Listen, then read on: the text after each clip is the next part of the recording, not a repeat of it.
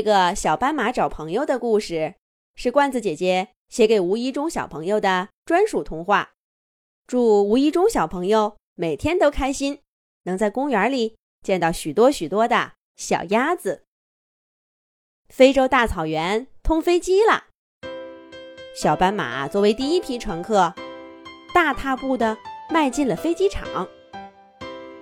小斑马，好好看看天上是什么样的。讲给我们听，小斑马多认识一些亚洲的动物朋友啊！小斑马记得写信回来呀！小斑马扭回头向朋友们挥挥手，登上了开往北极的航班。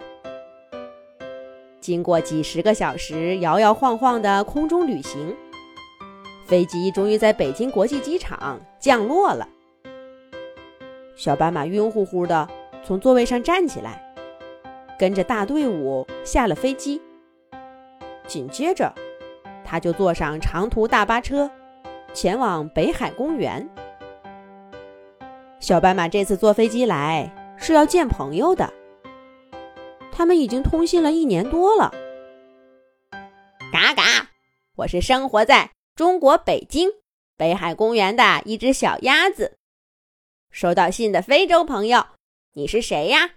让我来猜一猜。小斑马始终记得这小鸭子第一封信的开头，还有那歪歪扭扭、大小不一的字体，跟他后来展现出的欢脱性格一模一样。这位朋友究竟长什么样呢？小斑马实在是太好奇了。前不久。他把非洲草原建飞机场的消息告诉了小鸭子，两个好朋友就约定了在北海公园的湖边见面。小斑马上飞机前的一周就寄了信出来，告知了小鸭子自己出发和到达的时间。不知道他收到了没有？这小斑马呀，一路上胡思乱想，不知不觉。大巴车已经穿过了大半个北京，开进了北海公园，在湖边停下来。大家呼啦啦下车，微风掠过湖面，吹得身上凉凉的。小斑马赶忙从背包里拿出了一件小披肩，裹住了自己。湖边的游人，各位动物们，都热情地跟着远道而来的客人打招呼。小斑马很快就不觉得冷了。请问，这里哪位动物是鸭子呢？小斑马跟身边的动物们问道。他最着急的，当然是赶快见到朋友啊！你问鸭子呀？那恐怕要问问你要找哪只鸭子。瞧，在湖中心游泳的那些，嘴巴扁扁的。羽毛滑滑的动物都是鸭子。小斑马顺着动物们指的方向一看，嚯，这可难办了。只见湖中心黑压压一片，怕是有几十只鸭子。哪一位才是跟小斑马通信的朋友呢？说话的功夫，鸭子们也看见了小斑马。呼啦啦，全都游到岸边来。还有几只跳上岸，甩掉身上的水花，站在小斑马的脚下，扬着脖子盯着它看。原来这就是鸭子呀！鸭子们看小斑马，小斑马也看鸭子。它们有黑鸭子、白鸭子、黄鸭子、花鸭子、大鸭子、小鸭子。各色各样。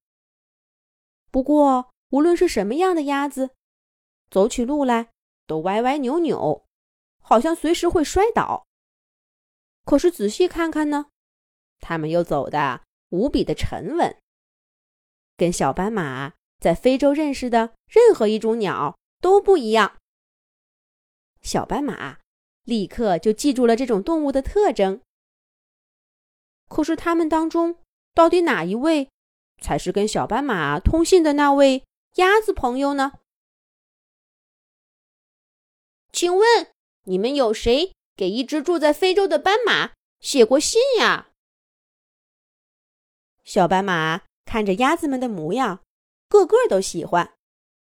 可是他还是想找到跟自己相交已久的那位朋友。